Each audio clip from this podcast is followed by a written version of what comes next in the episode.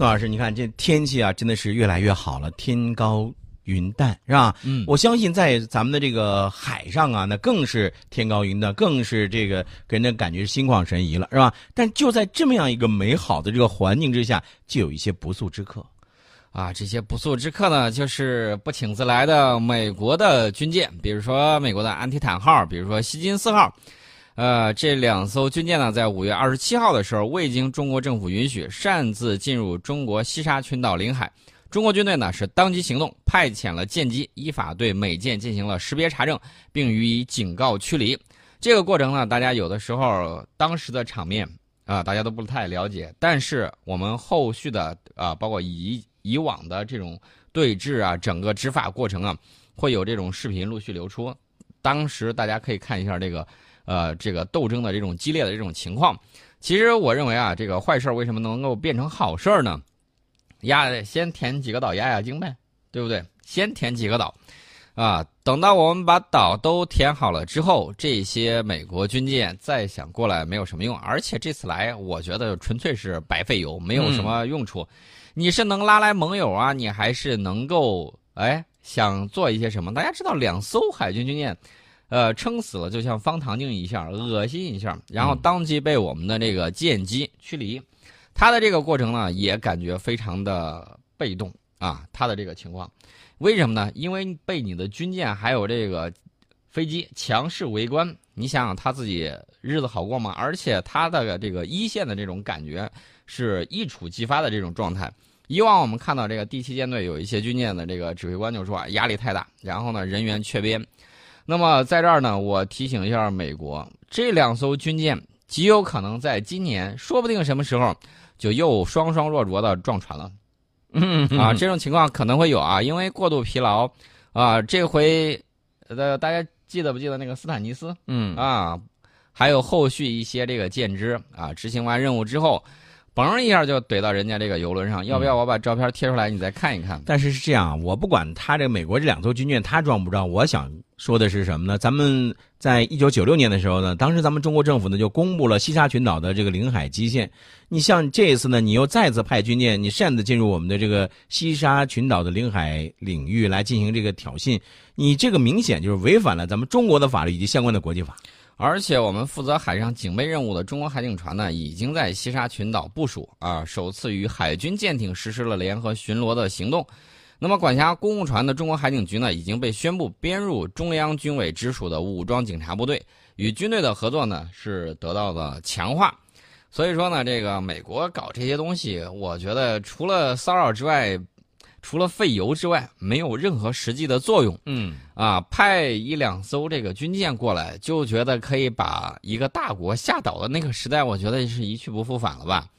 呃，另外呢，其实昨天有一个好消息，这个好消息呢被这个来恶心人的稍微冲淡了一些，但是我觉得还是值得给大家说一下。这个昨天呢，大家可以看到啊，有网络照片。其实我是在二十六号晚上的时候啊，就已经看到这个消息。说中国首艘航母辽宁舰回到大连造船厂，与停在船坞的首艘国产航母首次同框出现。啊，一张这个照片里头，两艘航母，中国双航母以这样的这种方式完成了历史性的这种会师。嗯啊，这个感觉非常的棒。那么很多朋友都非常关注，说两艘航母在船厂同框的这个几率，呃，其实不是很高。但是这次出现呢，我觉得这是一个非常特殊的一个时期。嗯啊，正好我们的这个国产航母完成海试回船厂，嗯。那么辽宁舰呢，恰好在这个阶段返厂检修，所以说呢，出现了这个双航母同时出现在船厂的这种情况。嗯嗯。那么国产航母正式入列之后呢，它的这个和辽宁舰应该各自担负起自己的作战值班任务，双航母以后同时进这个船厂检修的这种可能性就会减小，因为但是我觉得你看加入我们这个真是非常好啊。嗯，因为我跟大家说过，这个三艘航母就是以往的经验，三艘航母保证一艘在途，一艘这个半训练半维修，还有一艘进入这个返港大修，所以说他们仨想碰面的这个机会会比较少。嗯呃，这么一个情况呢，大家也了解一下，也就是说这个画面是非常难得的，没有看过的抓紧时间啊，赶紧去看一看。另外呢，在这儿我也说一下啊，在我们微信公众号 H O T 九八六宋宇观天下里头报名。然后本周呢，我们要挑一个合适的时间，很可能就是周末，见大家有时间的时候，嗯，一起呢共同来聊一聊最近的这个军装备的这种发展，聊一聊最近的这个大家关心的问题，包括发动机啊什么之类的。嗯，大家踊跃报名啊！嗯，大家踊跃报名。这个双航母时代到来，这个大家是非常开心的啊！这个以航母形成战斗力为标志。目前呢，我们这个国产航母还有很长一段路要走，这个大家不要急，嗯，越来越好。有的时候大家要明白，比的就是战略定力。有一些朋友啊，一看到这个美国如此嚣张，就感觉什么呢？就非常的生气。我觉得也这个气氛是有的啊，爱国的这个情绪是很好的。但是呢，大家一定要注意。有很多就是上去就喊打喊杀，这个我觉得不太可取。为什么呢？《孙子兵法》讲过很多次，上兵伐谋，其次伐交，其次攻啊，其次伐兵，其下攻城。也就是说，你要按照这个顺序，不战而屈人之兵怎么办呢？大家一定要以这个《孙子兵法》这个判断标准。大家会看到，我们通过外交努力，通过这种战略的这种谋划，很多时候将它啊搞的这种好像是怎么说呢？好像来势汹汹，这个化解于无形。大家会看到很多，前些年美国甚至把航母派到了黄海啊，大家看到有这样的情况。随着我们力量越来越强，随着我们后花园的这种建设越来越好，他的这个状态他是非常不甘心的，感觉是被平推出去的这种感觉，所以他呢几次三番来挑衅，而且呢。我告诉大家，大家可以看一下南海岛礁的这个建设，有一个很重要的点，就是黄岩岛。嗯，啊，这个地方呢，我们既没有说停，也没有说不停，但是该怎么做，我觉得我们的这个国家会有自己的这种想法，按部就班去做。没错，走我们自己的这个路啊。而且大家可以看一下，这个形成一个战略三角的情况之下，整个南海啊，整个南海，我们应该说我们的后花园是非常安全的，而且这个包括其他一些国家呢。在这儿啊，包括渔民遇险了什么之后，我们都可以得到有效的这种救助。嗯，啊，这是建设一片和平之海的这个非常好的一个方式。嗯，另外呢，大家也看到，有些国家比较焦急，为什么呢？他要经过南海。当然，有很多朋友会说了，哟，南海你控制住之后，人家不会绕道吗？你能不能计算一下成本 啊？计算一下成本，绕道的话，最快的这个距离。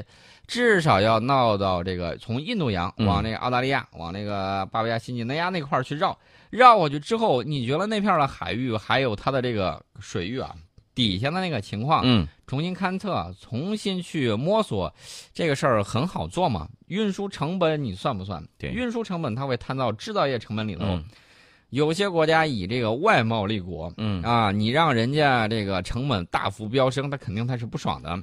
然后这个时候呢，就把一些东西化解于无形。你看，你战略上有一些举措，然后呢，有些国家它不得不啊，这个跟我们进行密切的这种合作。嗯，大家也会看到有一系列的这种外交的这种行动，啊，人家看到哎呦，这个有些国家确确实实靠不住啊。虽然在我这儿有驻军，喊了那么半天，也是自己赤膊上阵，结果呢，盟友响应的，就是说大话的，嗯嗯啊，或者说大哥你上。我一定支持你，口头上支持的也比较多，大家一定要清楚，时间在我们这边，嗯，要保持一定的这种战略定力，不是说他过来挑衅一下，然后你每次，然后就是哎呦，一定要这个，呃，怎么说呢？恨不得把他马上就炸沉于南海，这个我觉得，呃，大家可以看到我们的这个舰机进行识别查证，然后进行警戒驱离，这个是针尖对麦芒啊！你有张良计，我有过墙梯，对，这个不用害怕。其实还有一点呢，就是宋老师，就刚才你说到这个问题，我就在想哈，我们是一贯尊重各国依据国际法享有的航行和飞越自由的。但是有一点，如果说有一些国家，你打着这种航行和飞跃自由的旗号，你来威胁和损害我们这个国家的主权和安全的话，那对不起，那这个事儿呢，你就要掂量掂量了。啊，我给大家说一个东西啊，是比较管用的啊，大家听听看这个效果如何。比如说我们这个万吨海警船，这个海警船呢。这个头特种甲板啊，特种钢的甲板，硬度非常的高。玩碰碰船，这个碰军舰，那比这个直接军舰碰军舰效果还给力。嗯，如果说再来惹是生非，那么有一天逼急的话，这个万吨这个海警船，嗯，如果跟你玩碰碰船拦腰撞击一下的话，你考虑一下这个情况。擦伤碰伤呢，就不是小数字，也不是说你撞到游轮上还能够拖回去那么简单了。嗯啊，认真考虑一下这个情况。对，啊，不要让自己搞得擦枪走火，最终倒霉的啊是你自己，然后回不了家。那个时候，怎么说呢？南海龙王把你抓去喂王八，那就不是我们要关心的事情了。好了，说这些事情之后呢，其实我还是说的，现在咱们不是两艘航母了，双航母嘛，是吧？嗯我们期待的将来的三艘航母、四艘、五艘半打儿。对对对，嗯因为随着这个作作战体制的这种变化呀，而且这个战备任务是嗯长期化的，未来大家也会看到我们的这个航母。对于我们后勤保障的要求、补给的维修、人员的轮换，提出了全新的这种课题。以往的时候你没有接触过啊，以往的时候你是单艘航母，这个人员怎么轮换？双艘航母的时候如何科学的使用航母？因为你毕竟在使用航母方面，这个经验还是不如美国那么充分。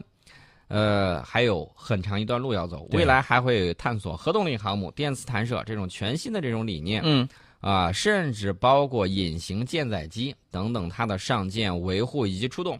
因为我们知道隐形舰载机啊，它的这个要求对比这个空军的这个要求还是要高，嗯因为它在耐海盐腐蚀，然后包括你隐身涂料的这个涂装啊等等一系列的这个情况，要求都会比较高的。嗯啊，到时候如何维护，如何保证战斗机的这个出动效率，如何搭载其他的这种战斗机进行配合，嗯，这个呢都需要新的这种摸索啊摸索、啊探索。是，而且呢，咱们说到这个双航母编队的话，那现在有一个问题就是，像这种呃，它不是说简单的拼凑在一起就算数了，是吧？你比如说这个组合编队当中，一艘负责攻击，那一艘负呃专注防御，那么具体的这个战术运用就和原来的单航母那完全是不一样的，对一切都得重新的来去探索啊。对，比如说他们可以各自带一个队伍，然后在嗯不同的战略方向上进行这种啊巡航。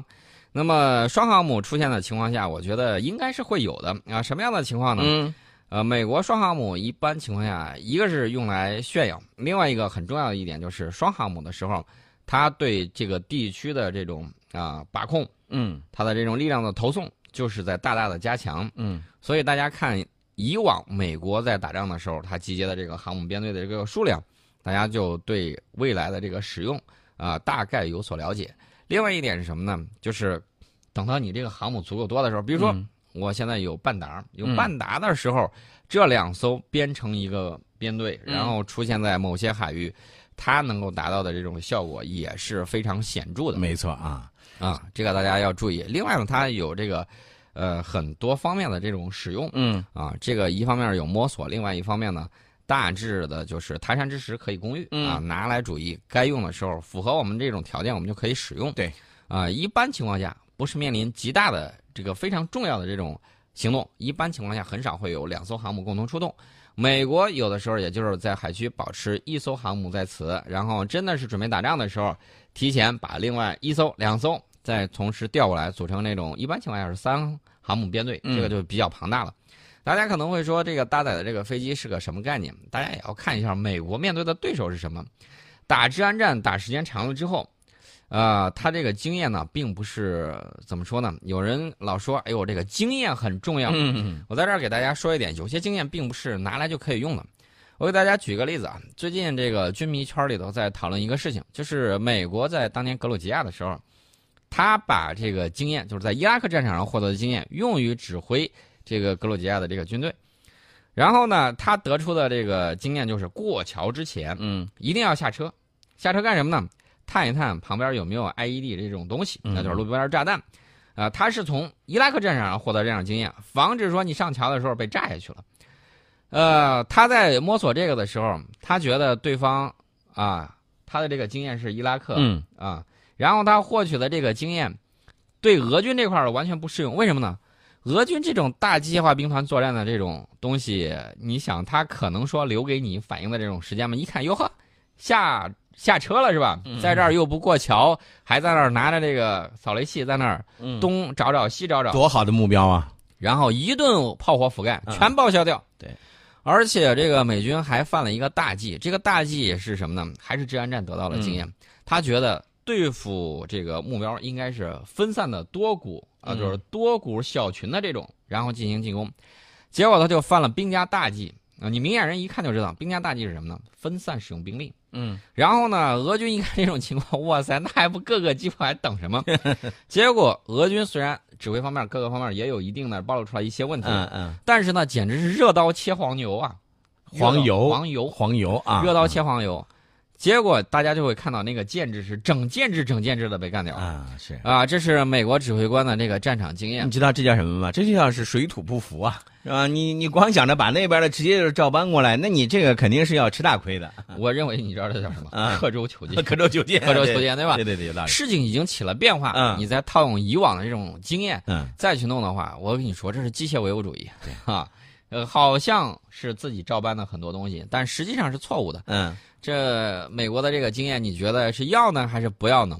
而且美国军自己在进行这个测试的时候，他会发现，阿富汗战场上、伊拉克战场回去的这个部队啊，跟他进行这个打，比如说坦克，嗯嗯嗯，打坦克的时候进行比赛，然后美国陆军表现让人大跌眼镜。嗯。连国民警卫队都打不过，嗯，国民警卫队的这个效果反而比他好，为什么呢？他说过去这十年我一直在打这种治安战，结果呢就使自己啊，呃，损失了面对这种大国强国目标的这种情况，就是正规战不太会打了。所以就导致了一系列情况。美军呢，现在也提出要重新回到能够和大国强国打这种正规战的这种情况。嗯，那你慢慢训练吧。对啊，至于这个经验，我告诉大家，下一场战争是什么样子，大家都在摸索之中。尤其是大国对大国、强国对强国这种，大家都在摸索。